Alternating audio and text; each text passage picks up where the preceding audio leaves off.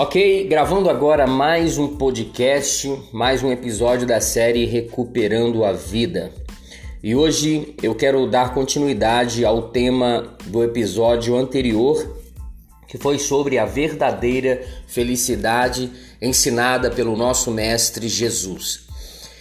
Bom, Mateus capítulo 5, versículo 5, a Bíblia diz assim: Felizes as pessoas humildes pois receberão o que Deus tem prometido.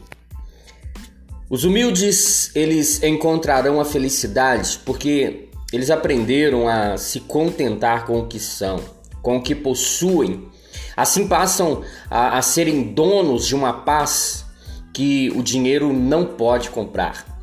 Etimologicamente, a palavra humildade vem do latim humilitas, que significa pouca elevação o homem humilde, ele reconhece as suas próprias limitações e fraquezas e age conforme essa consciência.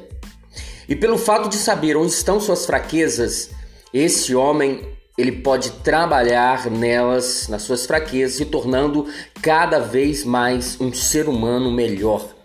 Ele não procura se projetar sobre os outros e, e também não se mostra superior aos outros. No livro de Provérbios, capítulo 15, versículo 33, diz que a humildade vem antes da honra. O que precede a honra é a humildade. Existe também um ditado judaico que diz que o topo da inteligência é alcançar a humildade. Jesus ensinou o que significa ser humilde quando, sendo Deus, ele se tornou um ser humano.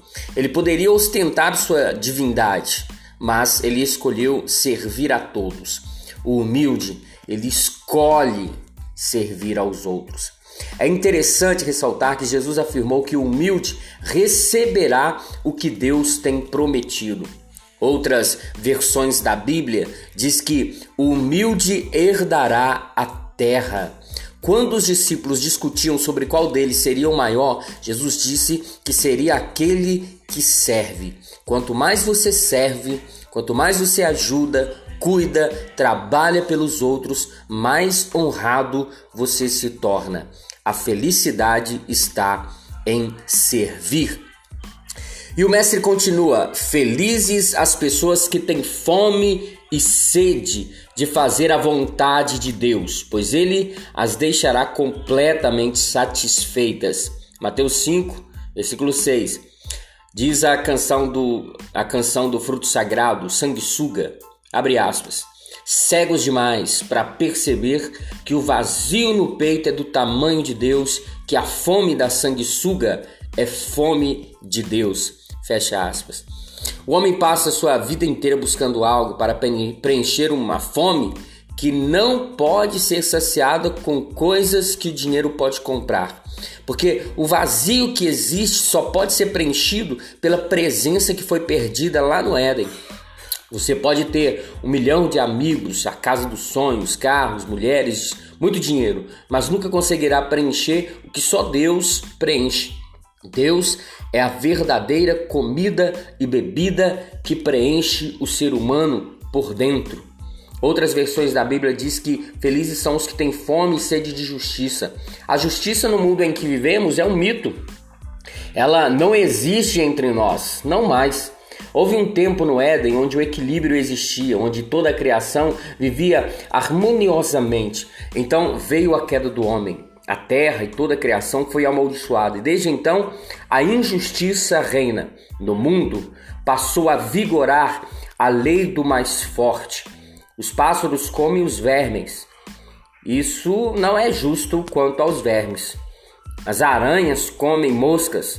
Isso não é justo quanto às moscas. O leão come o cervo. Isso também não é justo quanto ao cervo. Furacões, terremotos, secas, inundações, tudo isso é injusto. Quantas pessoas inocentes que morrem é, diante dessas catástrofes, mas nada no mundo, nada no mundo em que vivemos pode preencher nossa sede de justiça. Até porque, na maioria das vezes, o nosso conceito de justiça está mais para vingança. Precisamos de algo que está além de toda essa bagunça. Precisamos de Deus. Só Ele pode equilibrar a balança. E a Bíblia diz que nele seremos completamente satisfeitos. Então você pode escolher ser feliz preenchendo o seu vazio em Deus, com Deus, ou infeliz buscando a justiça em um mundo em que a injustiça reina. Bom, então é isso por hoje. É, é, no próximo episódio nós vamos continuar falando sobre a felicidade. Ainda há mais coisas para se falar sobre a felicidade. Jesus entregou é, outros segredos da felicidade no seu sermão e nós vamos estar falando no próximo episódio. Ok? Então é isso. Deus abençoe sua vida e até o próximo episódio, se Deus quiser.